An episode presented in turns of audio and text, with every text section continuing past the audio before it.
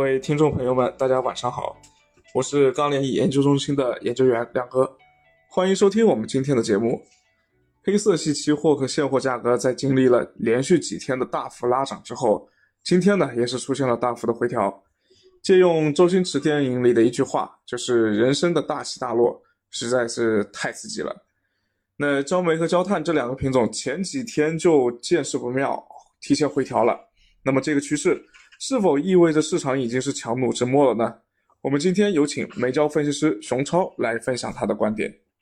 大家好，我是 MyStyle 煤焦分析师熊超。那么今天的话，我给大家说一下焦煤、焦炭市场的一个情况啊。那么今天双焦的一个期货也是大幅的下跌，特别是焦炭收盘是以百分之五点几的一个下跌幅度，大幅的一个下降。那么除了期货价格大跌之外呢，其实现货也处于正在下跌的一个过程当中。那么随着节后，我们看到。焦炭的一个产量在逐步的回升啊，去产能逐步结束之后呢，新增产能开始释放，供应在回升。那需求端的话，库存也是逐逐步的上升啊。上昨天的话，我们看到调研的数据的话，焦化厂和钢厂的库存都大幅的增加，那么导致基本面的话，大家还是比较看空的啊。那么现货目前是三轮的一个下跌，那么现在市场开始在讨论这个后续还能到底能跌多少啊？那么刚开始回调的时候，我们就说焦炭可能会有个三到四轮的一个。调整啊，那么从目前来看的话，基本上可能还会往下再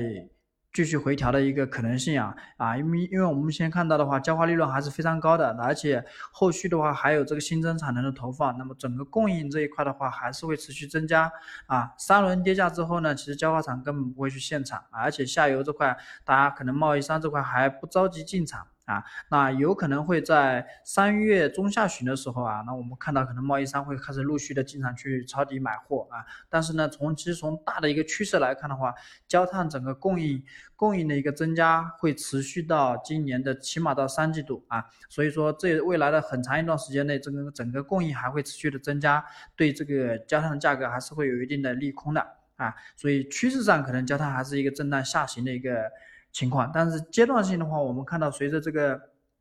这一段时间这个大幅的一个回调之后呢，那么可能在三月中下旬的贸易商进场的时候啊，会把这个市场的需求稍微的拉动一下啊，那么可能市场会有个企稳，而且三月底的时候我们会发现有还是有将近有一千万的一个产能需要淘汰，那么阶段性这个。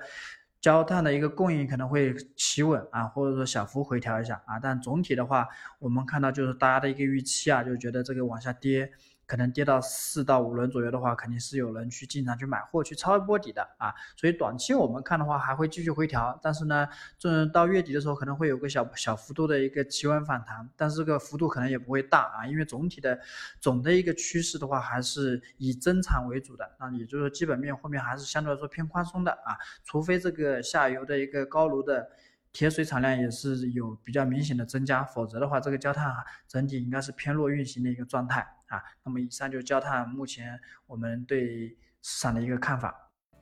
感谢熊超的分享和各位的收听，今天是周五了，祝大家周末愉快。